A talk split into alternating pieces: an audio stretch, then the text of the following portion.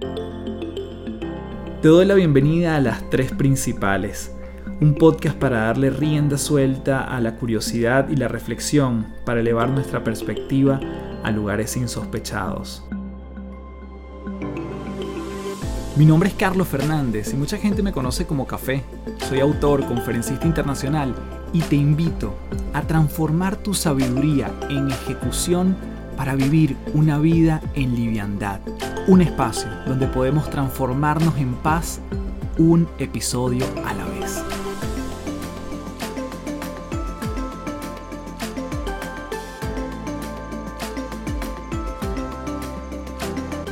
Hello, hello, bienvenido a las tres principales. Gracias nuevamente por estar aquí. Mi nombre es Carlos Fernández, arroba Café del Éxito, principaleros y principaleras. Como siempre, un honor conectar en este espacio de indagación, de curiosidad y de hablar de cosas que nos permitan ampliar nuestro sistema de creencias. En esta oportunidad voy a estar hablando de una perspectiva y tres puntos fundamentales que mencionó en su momento Humberto Maturana.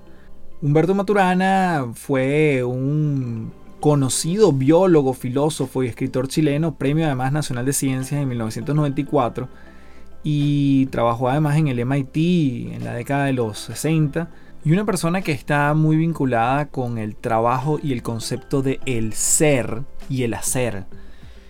Ahora, en esta oportunidad yo quise traer un, un artículo donde él menciona que los derechos humanos son importantes y a la vez insuficientes.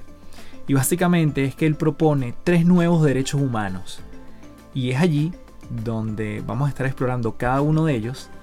Y si bien hay poca profundización desde el punto de vista de lo que dejó escrito acerca de estos tres, bueno, aquí en las tres principales le vamos a dar nuestro propio toque a cada uno de ellos. Así que comenzamos desde ya este nuevo episodio de la mano de lo que Humberto Maturana en su momento dijo que eran los tres nuevos derechos humanos. Y voy a comenzar contigo aquí con el mismo ejercicio que yo hice cuando leí estos tres nuevos derechos humanos. Yo recurrí a los derechos humanos universales. Yo dije, bueno, déjame, si estos me hacen sentido, déjame ver qué es lo que están escritos. Y quiero compartirlos contigo, son 30, pero lo vamos a hacer muy rápido porque obviamente cada uno tiene su descripción y después lo puedes googlear, pero para entrar en contexto voy a leer solamente el enunciado, el título de cada uno de ellos y ver entonces cuáles son los derechos humanos que están declarados por las Naciones Unidas. Vamos entonces con la lectura de estos 30. ¿no? Esto es una versión simplificada, como te digo. Derecho número 1, todos hemos nacido libres iguales. 2, no discrimines. 3, el derecho a la vida. 4, ninguna esclavitud. 5, ninguna tortura. 6, tienes derechos sin importar a dónde vayas. 7. Somos iguales ante la ley. La ley protege tus derechos humanos, sería el 8. 9. Ninguna detención injusta. 10. El derecho a un juicio. 11. Somos siempre inocentes hasta que se pruebe lo contrario. 12. El derecho a la intimidad. 3. Libertad de movimiento. 13, perdón. Libertad de movimiento. 14. Derecho de buscar un lugar seguro donde vivir. 15. Derecho a una nacionalidad.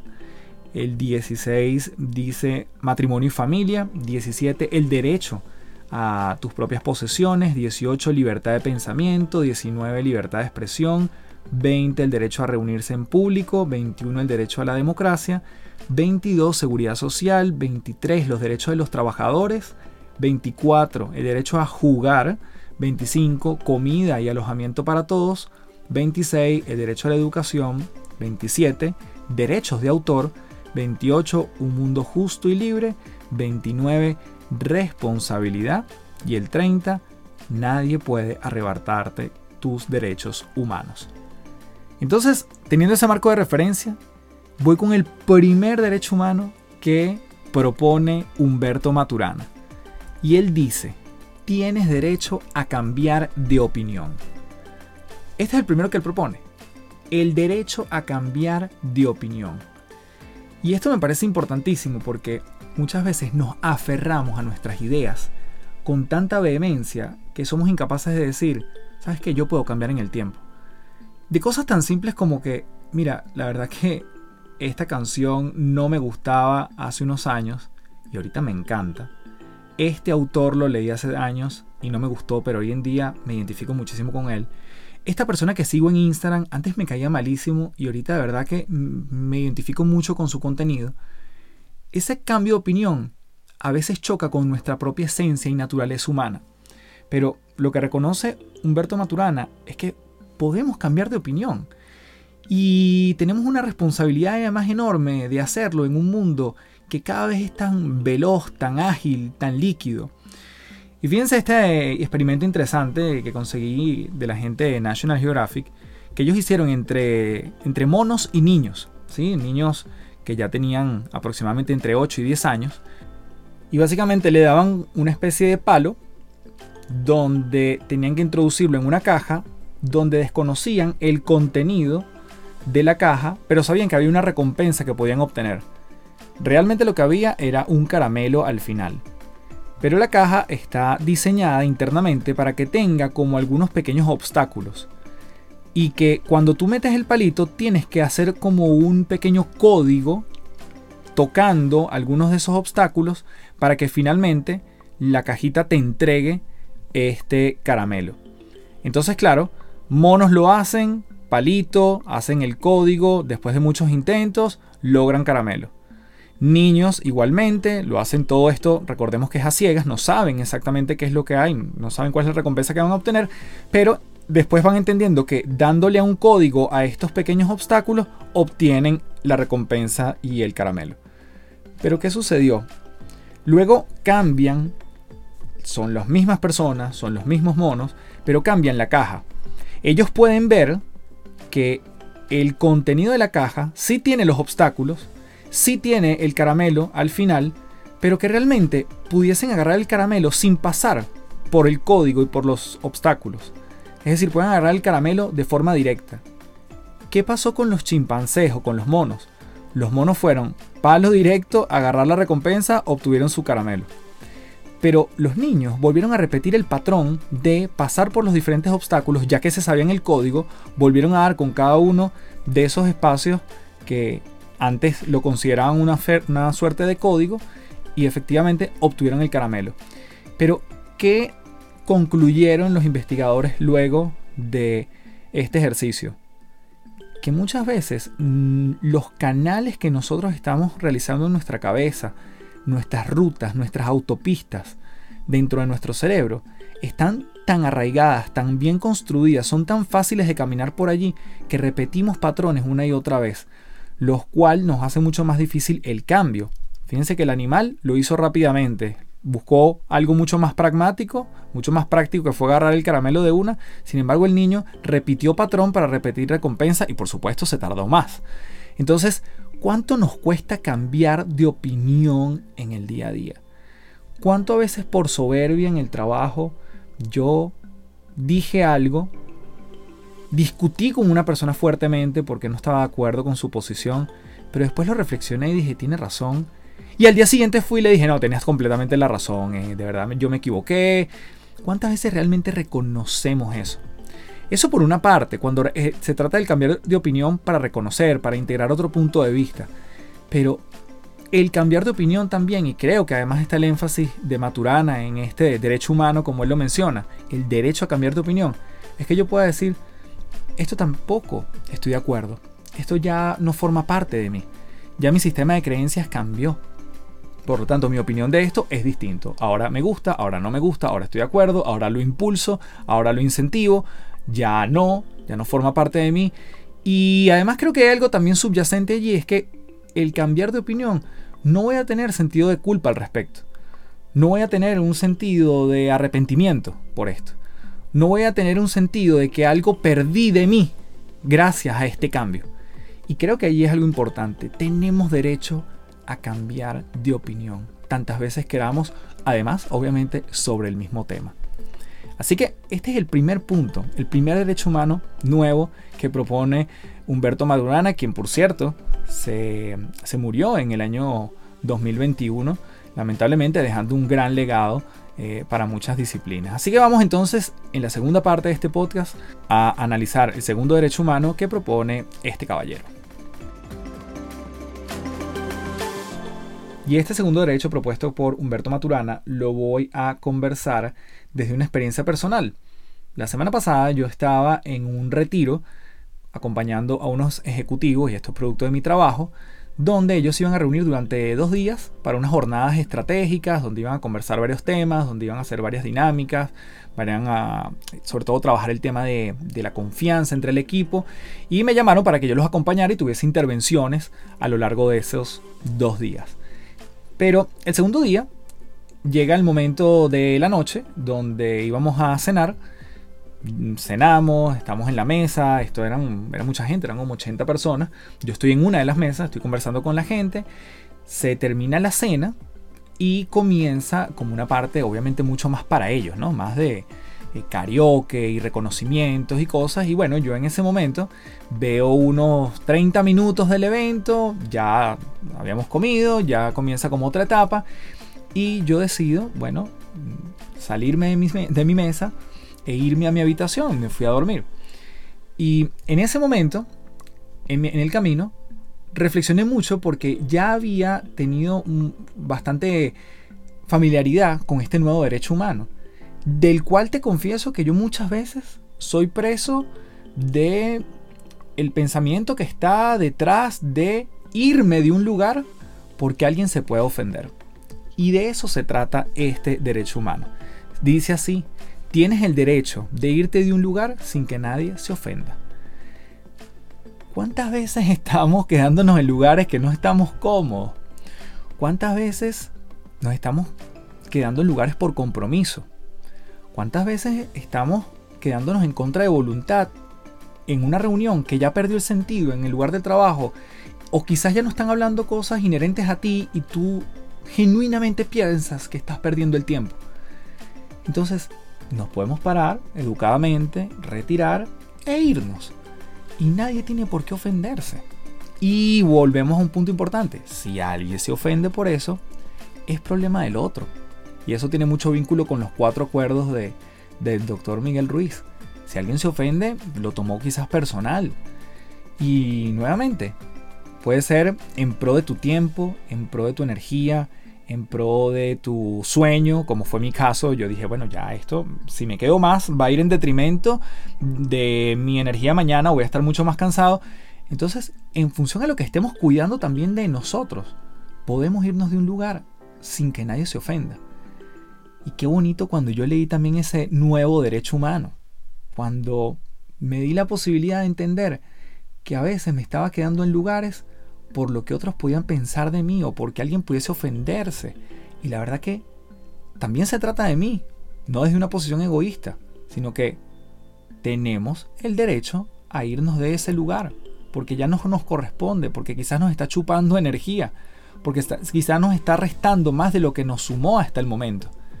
Ahora, puede haber empatía, puede haber educación, puede uno ser políticamente correcto en algún momento, pero también en algún punto podemos decir, hasta aquí llegué. Me voy a desconectar muchachos porque ya yo siento que están hablando de otras cosas y yo prefiero avanzar en otros temas y cualquier cosa, yo leo la minuta o me ponen al día o si sale mi nombre nuevamente, yo estoy a la orden y me pueden volver a llamar.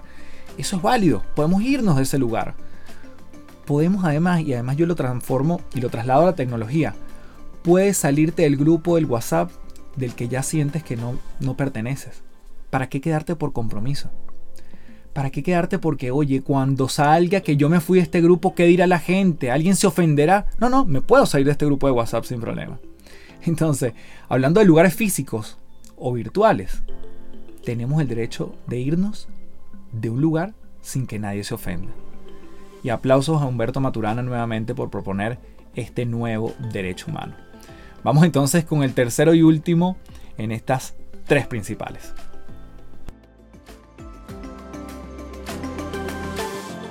Antes de continuar, te recuerdo que este episodio llega gracias a Momentum, conocimiento en movimiento.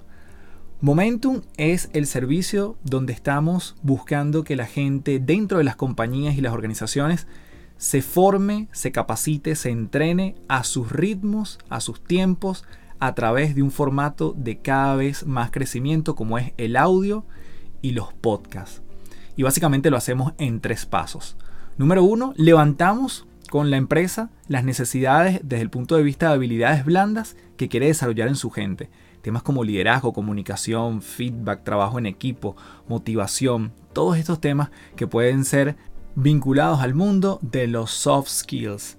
Número 2. Nosotros nos retiramos y buscamos mensualmente los contenidos más actualizados, relevantes y pertinentes que busquen desarrollar esas capacidades, esas habilidades, esas fortalezas dentro de los equipos de trabajo. Buscamos podcasts, audiolibros, videos y lo recomendamos de forma sistemática y mensual al grupo de colaboradores elegidos. Y tercero y último, hacemos una clase sincrónica virtual donde entregamos tareas relacionadas con los contenidos recomendados en el paso 2 para que la gente además los integre y los lleve a la práctica con cosas concretas en su lugar de trabajo. Así que si quieres que tu gente se forme a su ritmo, a sus tiempos y darles un respiro para que se desconecten de la pantalla, puedes ingresar a www.cafedelexito.online y contactarme para darle rienda suelta a Momentum, conocimiento en movimiento. Y este último derecho dice, tienes derecho a equivocarte. Él lo planteaba como fundamental, ya que aseguraba que si uno no tiene derecho a equivocarse, no tiene cómo corregir los errores, porque no tiene cómo verlos. Y a su juicio, los sistemas autoritarios jamás se equivocan, porque para equivocarse uno tiene que aceptar que no es autoridad. Y qué interesante este último, que quizás también lo hemos conversado con otro título en algún otro episodio de este podcast, y es el derecho a meter la pata, a fallar, porque además yo creo que tiene un componente importante de volver a intentarlo y de seguir proponiendo y de seguir creando. Creo que a veces hay que hacerlo quizás un poco más rápido, como decía Steve Jobs, hay que equivocarse rápido, pero mm, hay veces también que vale la pena, tiene sentido meter la pata y darte cuenta. Porque además creo que todos estos derechos están vinculados. Cuando yo me equivoco de algo, o con algo, o con alguien, o acerca de algo, yo también puedo cambiar de opinión, que es el primer derecho que estábamos viendo el día de hoy. Entonces yo también cambio de opinión producto de que mi experiencia me hizo darme cuenta de una manera empírica que no estaba en lo cierto. Me equivoqué, lo reconozco y eso me permite además cambiar de opinión. Entonces mezclo ahí dos de los derechos. Y te traigo aquí un artículo de la BBC que dice, Seis razones por las que es bueno cometer errores. Y el primero es que así es como aprendemos. Nuestro cerebro viene muchas veces del ensayo y error. Y el más básico es cómo aprendimos a caminar. Nuestras habilidades se formaron producto de tratar y caer, tratar y caer. En un estudio con 123 niños, observaron que aquellos que pensaban que la inteligencia no era algo fijo, prestaban más atención a sus errores y por eso aprendían más. Por lo tanto, esa es la mentalidad de crecimiento que también hemos mencionado en algún momento en este podcast, que menciona Carol Dweck en su libro Mindset. 2. Consecuencias positivas inesperadas. No todos los errores tienen un lado positivo, pero muchos sí lo tienen. Si no, pregúntale a alguien que alguna vez haya encontrado dinero detrás del sofá cuando buscaba las llaves. Errores cometidos por inventores ha dado lugar a grandes descubrimientos, incluido el microondas, el marcapasos, las pequeñas hojas de papel autoadhesivo tipo post-it de la marca 3M, si no fuera por un pequeño error cometido por un científico escocés, Alexander Fleming, en 1928, los últimos 90 años habrían sido muy diferentes. Recordemos que Fleming fue el que descubrió la penicilina. 3. Nos enseña quiénes somos. Cuando Oscar Wilde escribió La experiencia es el nombre de todos lo que le dan a sus errores, dio en el clavo con algo muy importante. Estropear las cosas es una parte crucial del aprendizaje sobre nosotros mismos y nuestra vida. Falla en un examen importante y verás cómo lidias con la desilusión.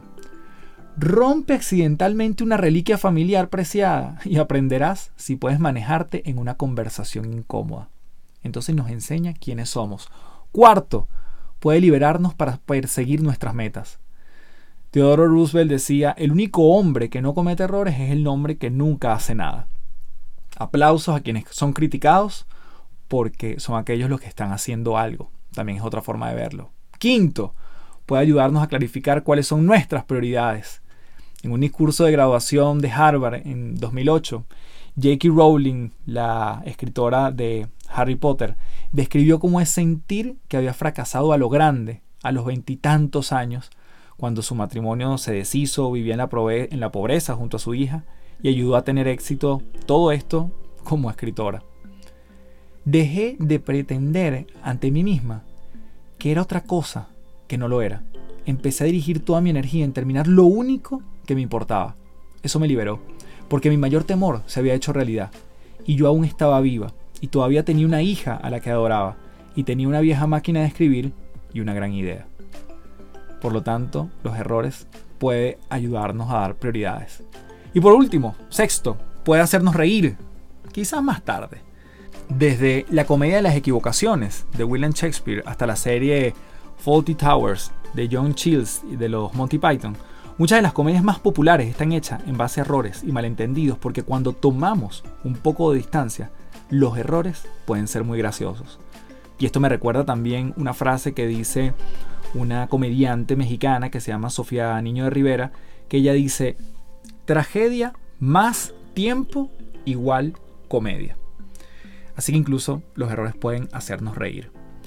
Y me despido en este episodio de las tres principales, hablando justamente del derecho a equivocarnos, con la gran frase del jugador más importante para mí de la historia del deporte, desde mi punto de vista, y esto tiene un sesgo muy grande, quien fue Michael Jordan, y él dice, he fallado más de 9.000 tiros en mi carrera. He perdido casi 300 juegos. 26 veces han confiado en mí para tomar el tiro que ganaba el juego y lo he fallado. He fracasado una y otra vez en mi vida. Es por eso que tengo éxito. Michael Jordan. Y con esto me despido en un nuevo episodio de las tres principales. Recuerda dejarme tu review por Apple Podcast, por Instagram, compartirlo con quien quieras para darle rienda suelta, sin duda, a más de esto que hemos llamado las tres principales y que construimos entre ustedes y mi persona. Como siempre me despido diciéndote, transfórmate en paz. Muchísimas gracias. Chao, chao.